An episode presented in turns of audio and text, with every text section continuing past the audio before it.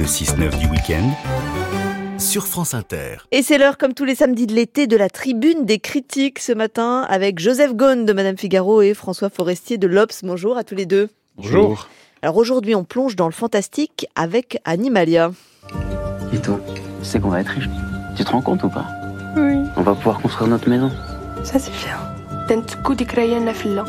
Animalia, film marocain de Sofia Alaoui, sorti cette semaine, il raconte l'histoire d'une jeune mariée enceinte d'origine modeste qui se réjouit de passer euh, du temps sans sa belle famille et se retrouve confrontée à une situation d'urgence, des événements fantastiques, des animaux un peu effrayants, il faut le dire. Vous avez aimé euh, Joseph Ghosn oui, j'ai bien aimé ce film. C'était une découverte. Euh, je m'attendais pas du tout à voir ça. Euh, j'ai bien aimé parce que d'une part, ça a convoqué euh, beaucoup de, de, de, souvenirs, de références d'autres films. En fait, euh, on est plongé dans une atmosphère qui évoque La Nuit des Morts Vivants de Georges Romero. On songe aussi à, à un moment aux oiseaux d'Alfred Hitchcock. Euh, il y a des bribes comme ça, en tout cas des réminiscences de 2001 à un certain moment vers le vers le, vers le milieu du film. 2001, c'est l'espace de, de, Stanley Kubrick. Donc Chez Amalan aussi, non, un petit peu. Chez Amalan, bien sûr, oui, tout à fait. Le côté fantastique, mystique, on ne sait pas exactement ce qui se passe. Voilà, ça, convoque beaucoup de souvenirs. Donc de ce point de vue-là, c'est assez stimulant quand on est face à ce film. Il y a aussi quelque chose d'autre qui, est extrêmement stimulant, notamment dans la, première moitié du film. C'est euh, le paysage qu'on voit se développer. Euh, on est tout d'abord dans une maison, dans une très belle, très belle, très grande maison, extrêmement riche comme ça, très opulente. Puis on passe euh, dans un petit village et ensuite on, se balade dans des paysages marocains. On est, au Maroc, dans des, dans des paysages qui d'un coup évoque vraiment quelque chose d'un peu extraterrestre. On est hors du monde, j'avais pas l'habitude de, voir ça. Donc c'est vraiment une science-fiction euh, presque paysagiste, j'ai envie, de dire. Et euh, le dispositif comme ça posé est assez beau et très très prenant. Donc oui, j'ai adoré tout ça. J'ai un peu plus de réserve sur la sur la deuxième partie du, du film, à partir du moment où euh, le personnage principal, qui est une héroïne un peu isolée, passe dans la ville. Et à partir de là, je trouve que le, le, le film patauge un peu. Mmh. François Forestier, il ne faut pas s'arrêter en tout cas au côté un peu, euh, parfois difficile à comprendre, un peu obscur du film, il faut le dire aussi. C'est un film d'abord euh, méditatif. C'est pas un film où il y a de l'action dans tous les sens, ou pas du tout. C'est cette femme qui est euh, issue d'un milieu modeste et qui est plongée dans un milieu par son mariage et par le fait qu'elle soit enceinte, qui est quasiment enfermée dans un palais merveilleux. Elle n'a pas du tout l'habitude de ça. D'abord, il euh, y, a, y, a une interrogation et on apprend pendant le film, alors que son mari est absent, qu'il y a une catastrophe qui s'est produite quelque part euh, dans le pays, au Maroc, derrière ces magnifiques montagnes dont parlait Joseph Gaune, qui sont les montagnes de l'Atlas, qui sont filmées de façon absolument merveilleuse.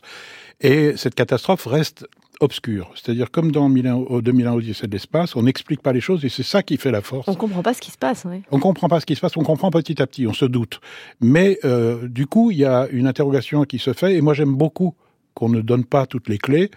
Du coup, le film, on peut le lire à plusieurs niveaux. Primo, au niveau politique, parce que euh, on voit très bien que la confrontation entre cette femme pauvre et cet homme riche, il y a une structure de classe qui est extrêmement euh, toxique dans le pays et qui renvoie à une critique politique très forte.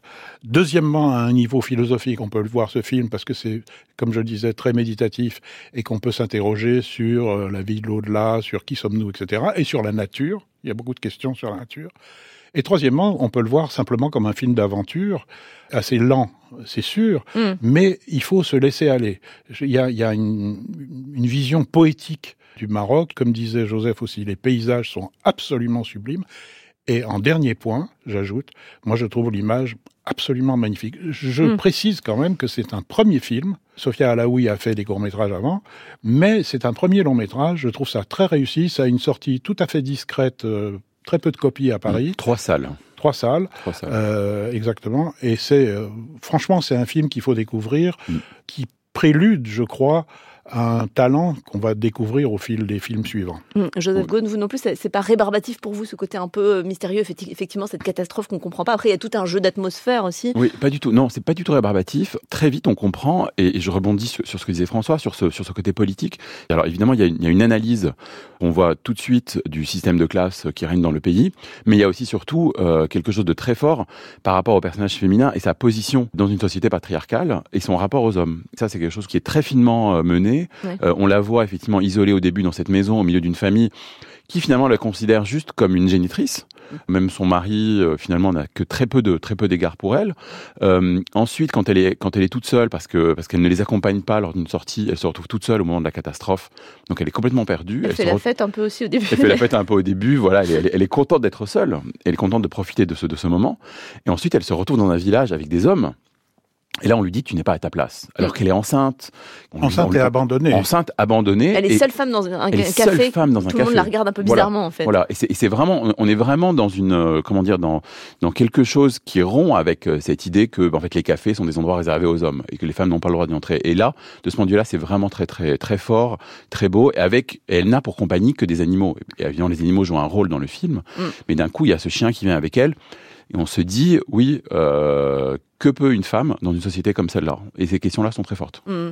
Euh, on va passer à vos coups de cœur. François Forestier, on, reste dans les salles obscures. Alors ça ressemble aux dents de la mer, mais avec des dinosaures, c'est ça? Quelque chose comme ça? Ah, c'est beaucoup mieux que ça. Ah, c'est beaucoup mieux de que ça. De quoi vous nous parlez En eau très trouble qui est la suite d'un film qui est sorti il y a deux ou trois ans qui s'appelait En eau trouble, dans lequel on a euh, Jason Statham, vous savez qui c'est, hein, c'est quand même un, le roi du pim paf boom euh, dans la gueule, hein, c'est quand même ça. Il s'en prend à, à des, des, requins géants qui viennent du Pliocène ou, de, ou du Miocène ou je ne sais quelle période euh, préhistorique et qui sont absolument géants et qui, et qui bouffent des touristes en plus. C'est un nanar, hein, incontestablement, et je l'adore pour ça. J'adore les nanars. C'est un film d'une connerie monumentale, mais qui est un succès de cet été. Hein. C'est incroyable, les gens vont le voir, ils ont envie de voir des conneries. Tant mieux, allez-y les gars, il y en a, les nanars ont disparu. J'ajoute que dans la veine des films de requins, il y a une crise en ce moment.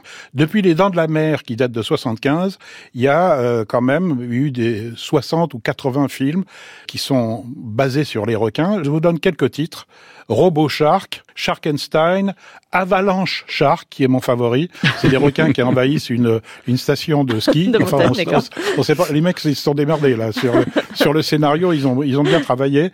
Et ce qu'on appelle désormais la sharksploitation, bah, il y a une vraie crise parce que l'inspiration visiblement faiblit. Ce qui donne le film dont je parle aujourd'hui, allez voir en eau très trouble, c'est absolument, c'est le fond de la gamelle, mais on se marre bien en autre trouble, donc qui est à voir en, salle en ce moment, comme Animalia hein, de Sophia Alaoui dont on parlait. Ah euh, pas du tout le même genre, ah mais ils sont tous les deux en salle. Non, non, attends, pas mélanger les choses. C'est pas le même genre, mais ils sont tous les deux en salle. Et Joseph Gaune, vous avez un coup de cœur musique, La Route du Rock à Saint-Malo, un concert en particulier? Oui, euh, La Route du Rock c'est la semaine prochaine et surtout euh, allez voir Yola Tango, qui est ce groupe américain qui a commencé en 1984, qui ne s'est jamais arrêté. J'ai eu la chance de les voir il y a quelques mois à Paris. C'est leurs concerts sont vraiment fabuleux. C'est du rock, c'est du rock qui va dans, dans, dans beaucoup de sens, beaucoup de beaucoup de propositions. Ils jouent leurs morceaux, ils refont, ils refont beaucoup de choses qu'ils ont pu euh, jouer tout au long de leur carrière, dont un morceau magnifique qui s'appelle Autumn Sweater, qui est leur grand tube. Et surtout, ils font des reprises toujours étonnantes vers la fin. Ils, sont capables de partir dans, des, dans du gospel. C'est un, très très grand groupe de scène, c'est un trio. Ils, tiennent depuis 1984, il, il ne faut jamais les rater. Et dans le cadre du Fort Saint-Père à Saint-Malo, ça s'annonce plutôt chouette. La route du rock du 16 au 19 août, donc à Saint-Malo. Joseph Gaune du Figaro, madame, merci à vous. François Forestier de l'Obs, merci également. Et puis on va écouter un peu de Tango pour finir.